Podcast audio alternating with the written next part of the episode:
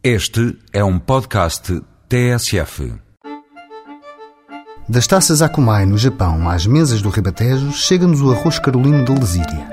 Esta é uma história que se conta desde 1850, à altura da introdução da cultura do arroz em Portugal.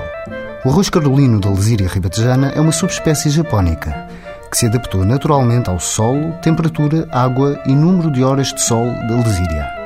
Numa extensão de mais de 4 mil km, é delimitada a norte pelo Pinhal Litoral e o Médio Tejo, a leste pelo Alto Alentejo, a sul com o Alentejo Central e a oeste com a Grande Lisboa e a região oeste.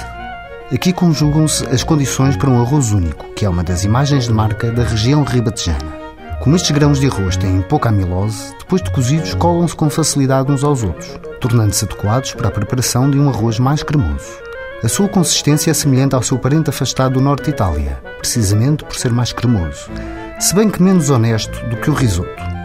Estamos a falar de um malandro, malandrinho para os amigos, famoso e indispensável em muitas receitas, não só desta região, mas de todo o país.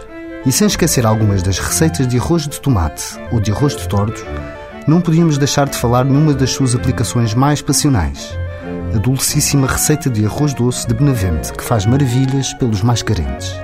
Coloque água ao lume com arroz carolino, canela em pau, casca de limão, sal e pouca manteiga. Deixe ferver para abrir o arroz e junte-lhe o leite. Depois fica a cozer até que a colher se aguente em pé. Nessa altura, junte arroz QB até cozer. Apague depois o lume, junte gemas de três ovos e faça a ligação. Coloque na travessa e polvilhe com canela. Vai ver que nem os mais tristes desgostos de amor resistem a uma colherada. Bom apetite! Thank you.